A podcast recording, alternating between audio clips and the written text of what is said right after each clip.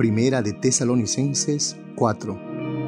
Por lo demás, hermanos, os rogamos y exhortamos en el Señor Jesús que de la manera que aprendisteis de nosotros cómo os conviene conduciros y agradar a Dios, así abundáis más y más, porque ya sabéis qué instrucciones os dimos por el Señor Jesús. Pues la voluntad de Dios es vuestra santificación, que os apartéis de fornicación, que cada uno de vosotros sepa tener su propia esposa en santidad y honor no en pasión de concupiscencia, como los gentiles que no conocen a Dios.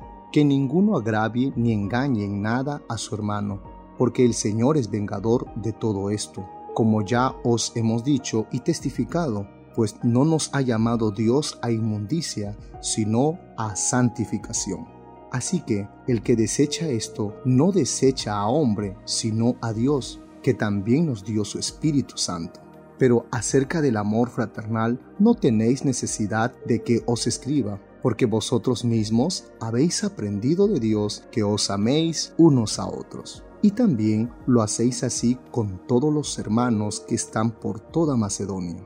Pero os rogamos, hermanos, que abundéis en ello más y más y que procuréis tener tranquilidad y ocuparos en vuestros negocios y trabajar con vuestras manos de la manera que os hemos mandado, a fin de que os conduzcáis honradamente para con los de afuera y no tengáis necesidad de nada.